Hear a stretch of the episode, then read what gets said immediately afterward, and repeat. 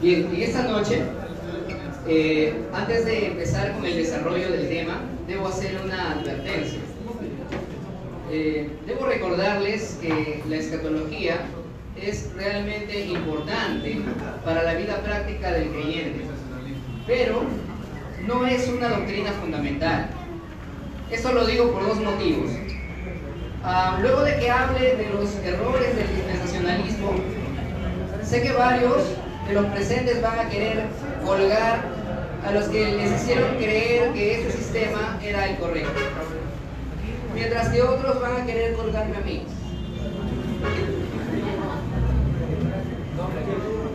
Pero como escuchamos ayer al pastor, al pastor Sergio, que a pesar de las diferencias, todas las posturas escatológicas convergen en un tema que sí es el vital, que es que Cristo vuelve. Amén. Bien. Hay muchos, muchos hermanos dispensacionalistas sinceros que en verdad aman al Señor, pero están equivocados en sus interpretaciones escatológicas. Si no, mírate tú, que hoy vienes recién a enterarte que eres dispensacionalista, eh, sin embargo tú sabes que eres, eres honesto y que realmente amas al Señor. Así que el deseo de nuestros corazones en esta noche es que al final de esta plenaria salgamos amando tanto o aún más a nuestros hermanos y maestros que son dispensacionales. Amén. Bien, eh, habiendo dicho esta advertencia, vamos a desarrollar el tema en tres partes. Primero, vamos a ver qué es el dispensacionalismo y en qué creen. Segundo, vamos a ver eh, los representantes del dispensacionalismo. Y tercero, vamos a ver los errores teológicos del dispensacionalismo. ¿Sí? Pero antes vamos a orar para que sea el Señor mismo que nos guíe Oremos. Padre eterno, te damos gracias por este honor de poder estar aquí compartiendo esta, este tema que es muy, muy interesante para todos los que estamos aquí presentes. Ayúdanos, Señor, para poder hacerlo con fidelidad, para poder hacerlo con amor y con gracia. Y que todos los que estemos presentes salgamos, Señor, entendiendo más acerca de la escatología desde la perspectiva bíblica, Señor. Guíanos conforme a tu voluntad, conforme a tu Espíritu Santo nos quiera, nos quiera llevar, Señor, cada vez más cerca de tu verdad. Te agradecemos, Padre Eterno, en esta noche, en el nombre de Jesucristo. Amén. Bien. ¿Qué es el dispensacionalismo entonces?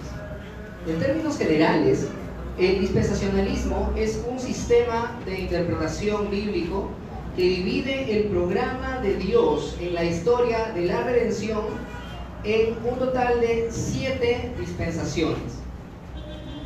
¿Qué es una dispensación? Es un periodo de tiempo durante el cual se prueba al hombre con respecto a la obediencia a una revelación específica de la voluntad de Dios, en palabras del mismo Scofield. Existen en total siete dispensaciones, como he mencionado, las cuales tienen tres tiempos. Primero, las obligaciones que Dios manda al hombre a través de la nueva revelación. Segundo, el fracaso del hombre al cumplir o al intentar cumplir estas obligaciones. Y tercero, el juicio que Dios envía a los hombres a causa de su fracaso, que da apertura a una nueva dispensación. Vamos a ver entonces estos, estas siete dispensaciones, que no las vamos a analizar una por una por cuestiones de tiempo, sino que las vamos a mencionar. El primero es la dispensación de la inocencia. Inicia en la creación del hombre y de la mujer, a los cuales se les manda, como bien sabemos, que pueden comer de todo fruto de los árboles del huerto del Edén, menos del árbol de la ciencia del bien y del mal. Sabemos cómo continúa. Los hombres, el hombre decide desobedecer a Dios, ¿sí? Y el juicio que recibe es la expulsión del huerto del Edén. Tras la expulsión del huerto empieza la segunda dispensación, el de la conciencia, en la cual se le manda al hombre a hacer el bien y rendirle sacrificios a Dios. Pero el hombre fracasa y aparece una maldad a nivel mundial tal que Dios envía su juicio que nosotros conocemos como el diluvio. Luego del diluvio viene la tercera dispensación, que es el del gobierno humano, en el cual el Señor manda, manda al hombre a dispersarse y llenar la tierra. Pero el hombre nuevamente fracasa en este mandato, ya que en lugar de eso construye la famosa torre de Babel para rebelarse contra Dios y el Señor envía su juicio confundiendo las lenguas y dispersándolos él mismo. Luego de Babel se apertura la cuarta dispensación donde Dios, hablando con Abraham, le manda a vivir en la tierra que él les iba a mostrar, que es la tierra de Canaán. Pero en cambio, su descendencia viaja hasta Egipto y radica allá. Luego Dios envía su juicio haciéndolos esclavos en Egipto. Ojo, hasta ahorita no, no estoy diciendo de que toda este, este, esta idea esté bien. Simplemente las estoy mencionando como lo haría un dispensacionalista. Quinta dispensación. El Señor permite al pueblo de Israel salir de Egipto por medio de lo que conocemos como el Éxodo e iniciar la quinta dispensación llamada de la ley. Les manda a guardar esta ley y nuevamente el hombre fracasa. Y Dios envía su juicio por medio de la dispersión mundial. Iniciando entonces eh, la sexta dispensación que es la edad de la iglesia, ¿no? donde el Señor renueva su plan y esta vez envía a Jesús para que las personas se salven por medio de la fe en Él, pero el hombre va a fracasar rechazándolo, por lo cual Dios enviará su juicio sobre la humanidad a través de la tribulación de siete años que da paso a la última dispensación, llamada la del reino milenial. Cristo vuelve por segunda vez a establecer un reino terrenal de mil años y se le mandará a los hombres que adoren a Cristo. Pero al final, cuando Satanás es soltado, la humanidad se revela contra Dios y él manda su castigo eterno. ¿Sí?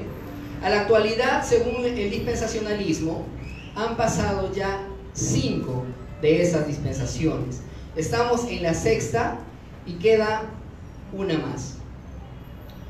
Ahora, si tú quieres saber si realmente eres dispensacionalista o cómo identificar a un dispensacionalista, deberás tener en cuenta tres características principales. Primero, un ultraliteralismo al interpretar las escrituras. Es decir, las escrituras se deben entender al pie de la letra esto incluye también Apocalipsis.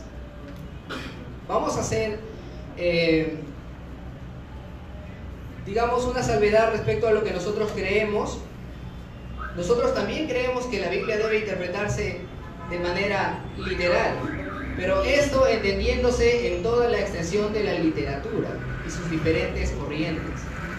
De manera de que los libros que son simbólicos deben interpretarse de manera simbólica. En el dispensacionalismo no pasa eso, sino que todo, no importa si sea poético, sea simbólico, sea histórico, todo debe tomarse de forma literal. Y vamos a ver una imagen. Aquí está. No sé si alguno reconoce este, esta gráfica o este esquema. ¿Sí? Ya lo han visto anteriormente. Creo que todos hemos visto esta imagen. En este diagrama se puede ver la distribución de todo el libro de Apocalipsis de manera literal, donde del capítulo 1 al capítulo 3 es la época actual de la iglesia, en, la carta a las siete iglesias, luego cuando viene Cristo solamente por sus santos en el rapto, da inicio a los siete años de tribulación que engloban desde el capítulo 4 hasta el capítulo 19. Se aperturan los siete sellos. Al abrirse el séptimo empiezan las siete trompetas. Al sonar la, séptima trompeta empiezan las siete copas. Así, de manera eh, sucesiva. Mientras que en el cielo se está celebrando las bodas del Cordero. Luego Cristo viene con sus santos y instaura el reino de mil años, luego de los cuales Satanás es eh, soltado del abismo donde se encuentra y viene el juicio del gran trono blanco para ya pasar al cielo nuevo y tierra nueva. Sé que al final varios se van a quedar, se van a quedar eh, picados respecto a este tema y van a querer preguntar, cuál es la postura de nosotros respecto a esto, que no es esta. Eh, pero para eso creo que varios ya se han anticipado con los diferentes stands que responden cada uno de, esos, de esas preguntas. Sin embargo, si alguno todavía le ha quedado dudas, en la ronda de preguntas, por favor hermano, anote de una vez su pregunta. En la ronda de preguntas vamos a responder. Bien, la segunda característica que tienen los dispensacionales, ya puede volver a la imagen anterior. Eh, la segunda característica es creer en cada una de las dispensaciones antes mencionadas, las siete que mencioné al inicio, como épocas que dividen radicalmente la historia de la humanidad, la historia bíblica y la historia de la redención misma. Por ejemplo, si una persona está viviendo en la dispensación de la ley, se salvaba cumpliendo la ley.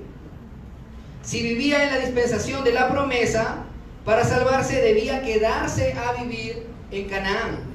Por lo cual al final se entiende que son salvos por obras. Hay que hacer también una salvedad aquí en este punto, ya que el dispensacionalismo ha tenido bastantes cambios con el tiempo. No vamos a hablar de cada uno de ellos porque nos tomaría mucho tiempo para terminar, pero hay algunos eh, hermanos, pastores, conocidos, que no creen de esta manera, sino que ellos están convencidos que sí hay siete dispensaciones, pero que en todos se salva también por gracia. Hay, eh, pueden buscarlo más adelante acerca del dispensacionalismo progresivo, donde van a poder ver más acerca de ese tema. Hoy día vamos a centrarnos más en lo que es el dispensacionalismo clásico. Bien. Ahora, el tercer punto o la tercera característica es que los dispensacionalistas creen que el Señor tiene aún en la actualidad, dos pueblos con los que trata. Un pueblo físico, que es Israel, y un pueblo espiritual, que es la iglesia, los cuales nunca se mezclan, ni antes lo hicieron, ni lo hacen ahora, ni lo harán en el milenio futuro, en los que ellos creen. La iglesia nunca estuvo presente en las profecías del Antiguo Testamento, sino que al enviar a Jesús en la presente dispensación y ser rechazado, el Señor hizo un plan B. Y en ese plan B crea a la iglesia como un paréntesis entre el trato de Dios con Israel. Este paréntesis termina en el rapto antes de los siete años de tribulación, luego del cual el trato de Dios e Israel vuelve a ser retomado. Ahora, hablando un poco acerca de los representantes del dispensacionalismo, algo en lo que todos estamos de acuerdo es que el dispensacionalismo como sistema inicia en el siglo XIX, alrededor del 1830, como sistema. Sin embargo, los dispensacionalistas insisten en que había indicios de este sistema mucho antes. Mayormente citan a personajes como Justino Mártir, Ireneo, Tertuliano, Metodio, Clemente de Alejandría, e incluso llegan a citar a San Agustín. Eso realmente es sorprendente.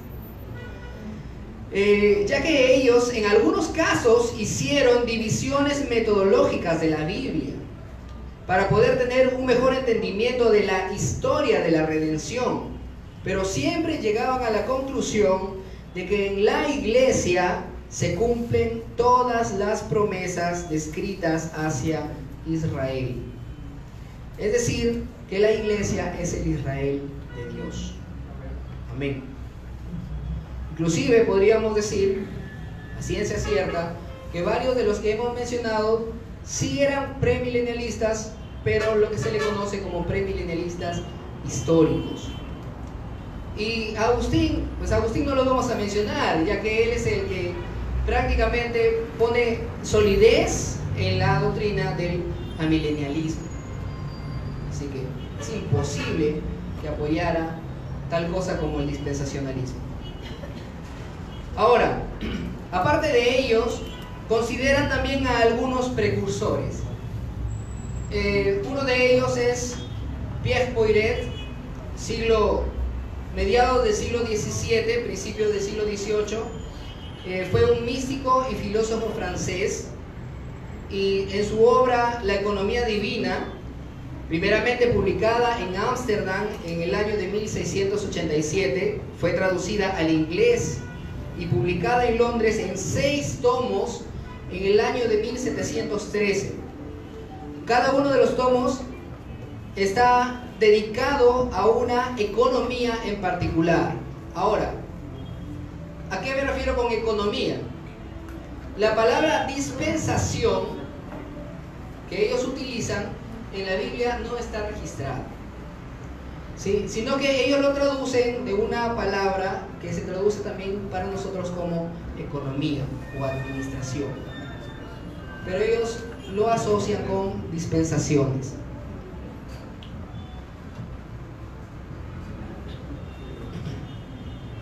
Los dispensacionalistas consideran que el primer diseño dispensacional lo hizo precisamente Pierre, eh, ya que concluye también con un milenio literal.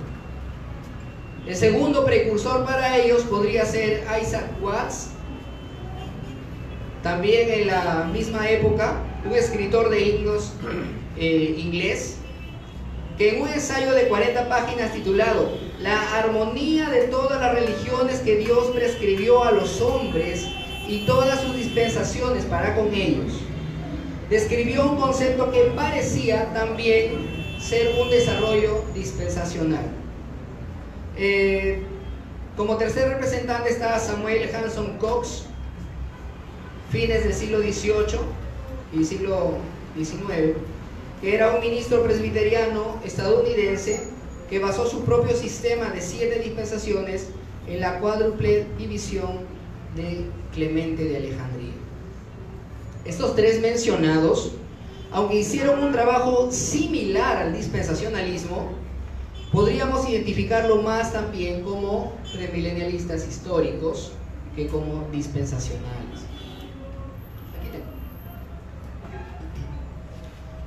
A los que sí podemos identificar netamente como dispensacionales son a, primero, Juan Nelson Darby, los que han pasado por el stand de está aquí primero en la mano izquierda, han visto su foto, nacido en 1800, él es considerado como el padre del dispensacionalismo, el cual vino a creer en una restauración y salvación futura de la nación de Israel.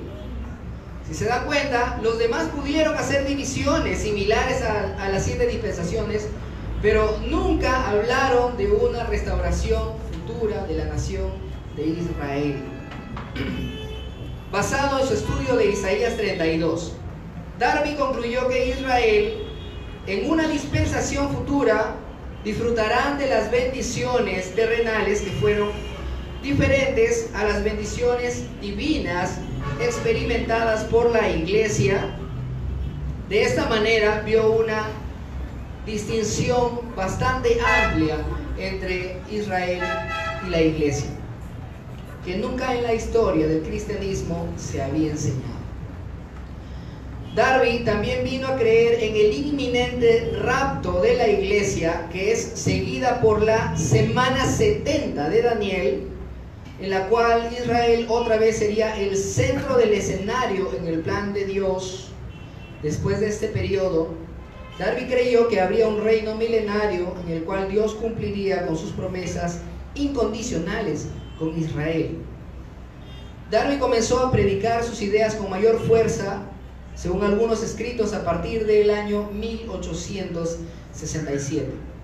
Un tiempo después comenzó a viajar a Norteamérica, en los cuales conoce a quien daría el siguiente paso en el avance de esta doctrina.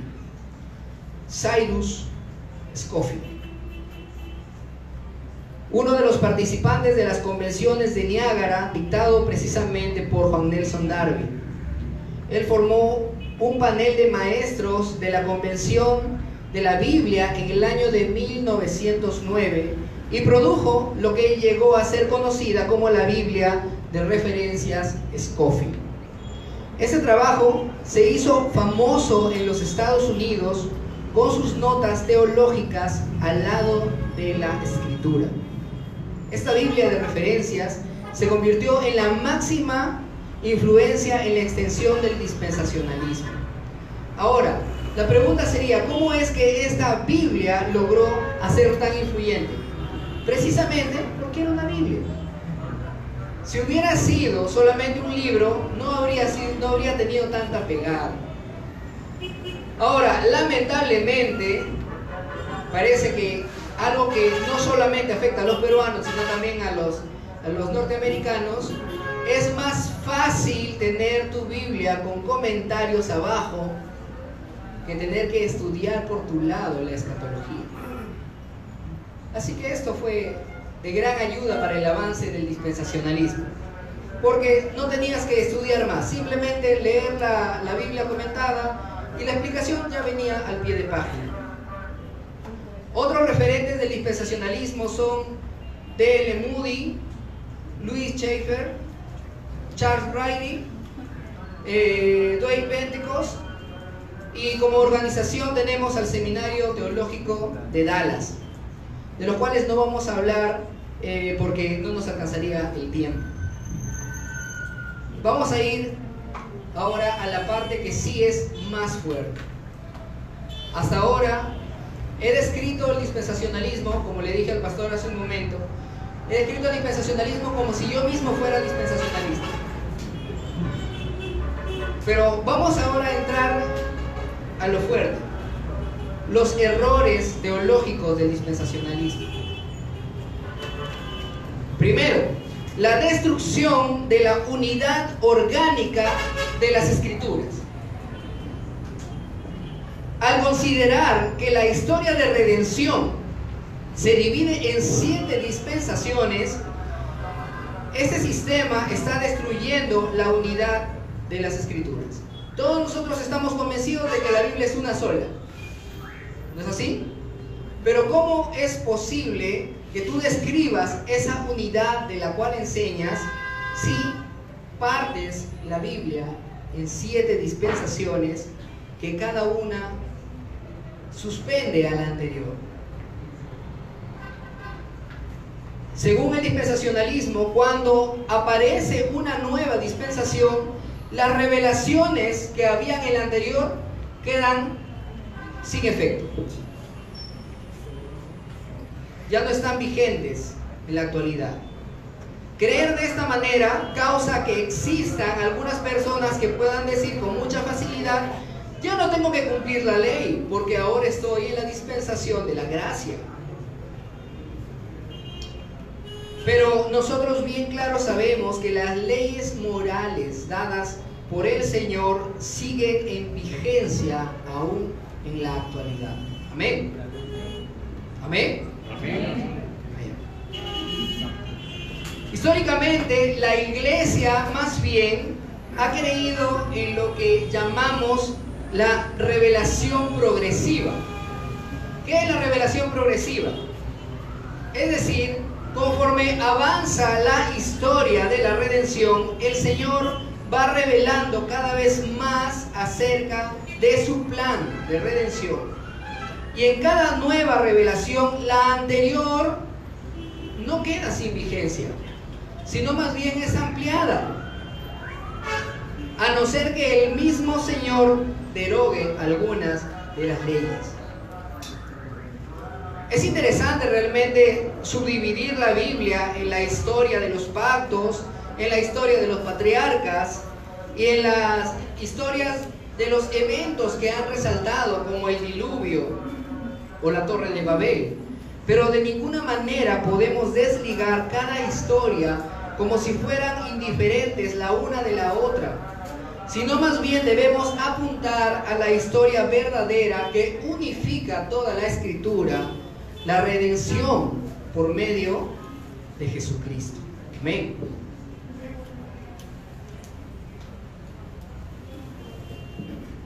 Segundo,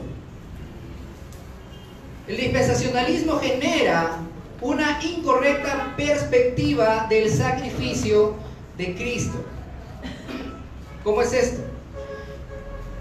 El dispensacionalismo enseña que Jesús vino a entregarles el reino a los judíos, pero los judíos lo mataron. Y como un plan B, como dije anteriormente, el Padre crea a la iglesia. Pero vamos a ver qué es lo que dice el mismo Señor. Por ejemplo, en el Evangelio de Juan, capítulo 12, verso 27.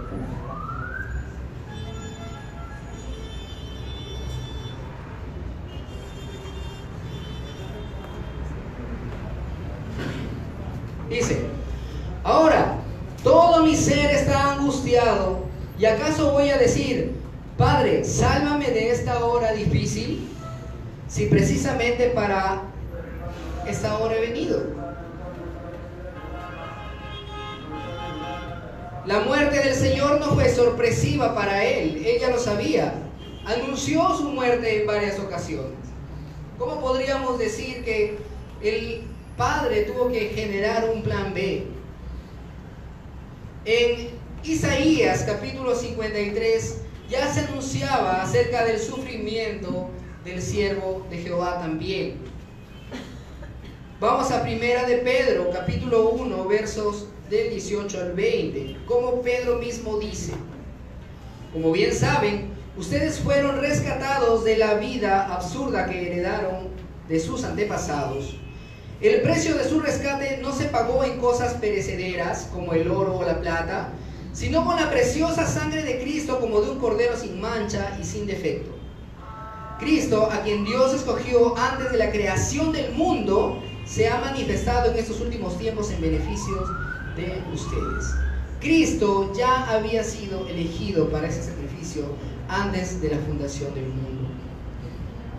Puede buscar otros, otros textos como en Hechos capítulo 13, verso 47, Colosenses capítulo 1 versos del 25 al 27, Efesios 1, 4, donde van a poder ver que desde antes estaba ya anunciado por los profetas que Cristo sería luz para los gentiles y que el Señor elige desde antes de la fundación del mundo a los que van a ser salvos.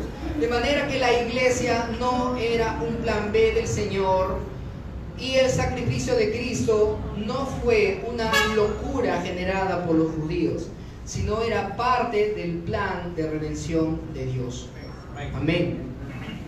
Y estos son tan solo algunos de los versículos que nos pueden hablar de este tema. Tercer punto, la unidad entre Israel y la iglesia.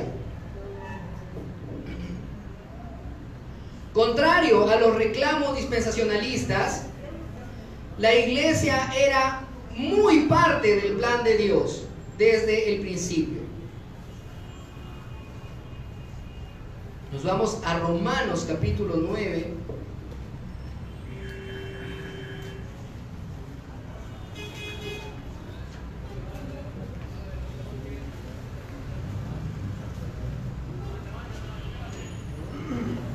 Versos del 22 al 26.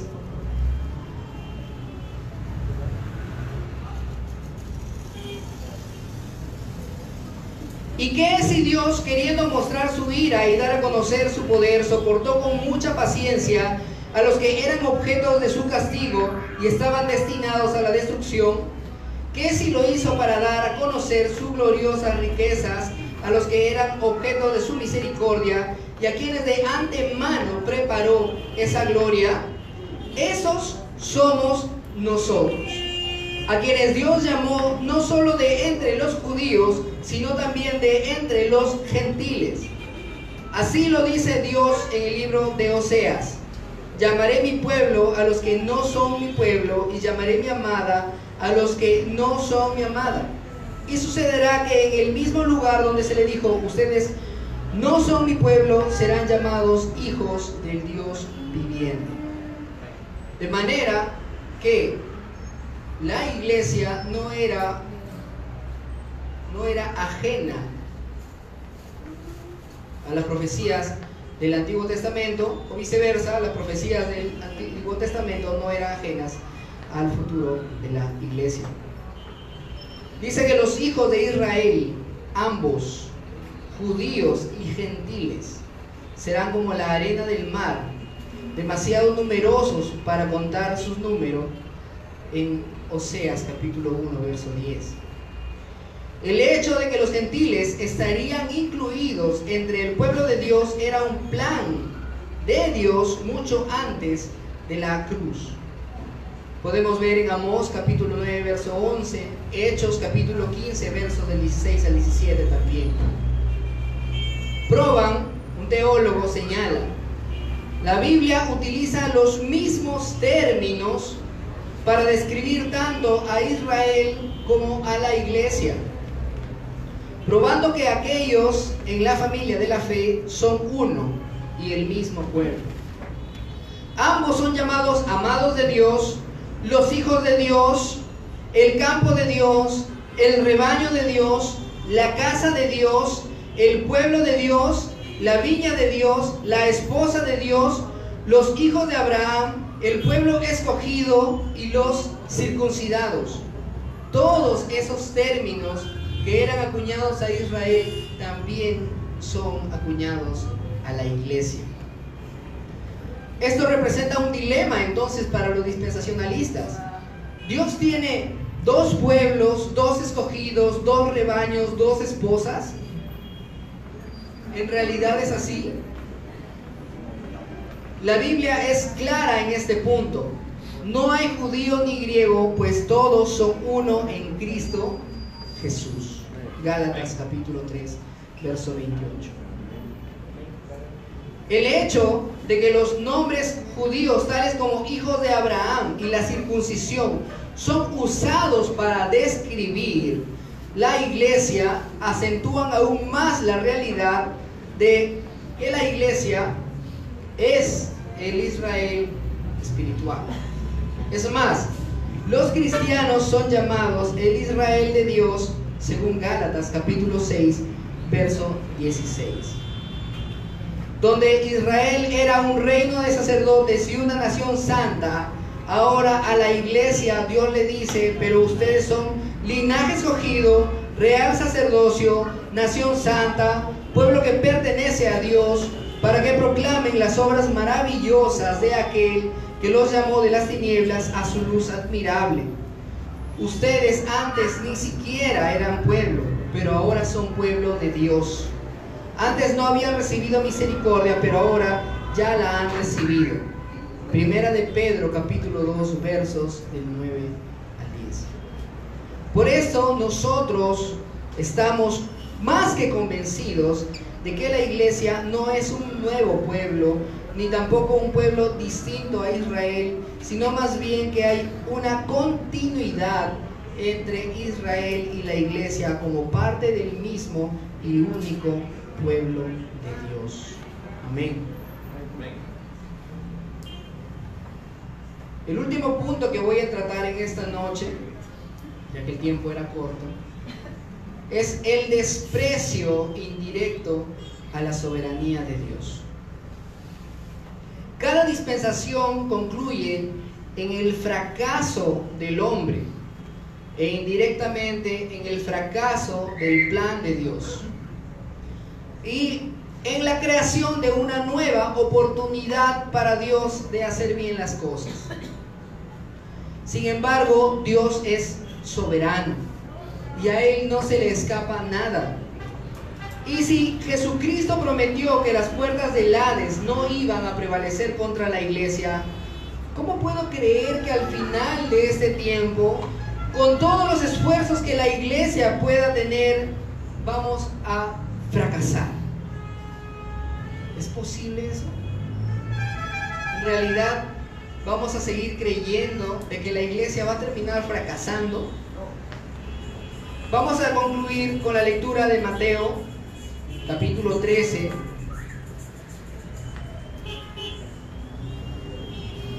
Versos del 31 al 32. Dice, les contó otra parábola. El reino de los cielos es como un grano de mostaza que un hombre sembró en su campo. Aunque es la más pequeña de todas las semillas, cuando crece es la más grande de las hortalizas y se convierte en árbol, de modo que vienen las aves y anidan en sus ramas. Estamos convencidos, muy distintamente a lo que creen los dispensacionalistas, que la iglesia prevalecerá. Amén. Y ahora, no voy a ahondar mucho en este tema, ya que la siguiente ponencia hablará más acerca de esto. Amén. Sé que hay muchas dudas, entonces espero que tengan sus preguntas para la ronda final, que vamos a estar prestos para poder eh, responderlas. Amén. Ya se han dado cuenta de que esto no es todo el tema del dispensacionalismo.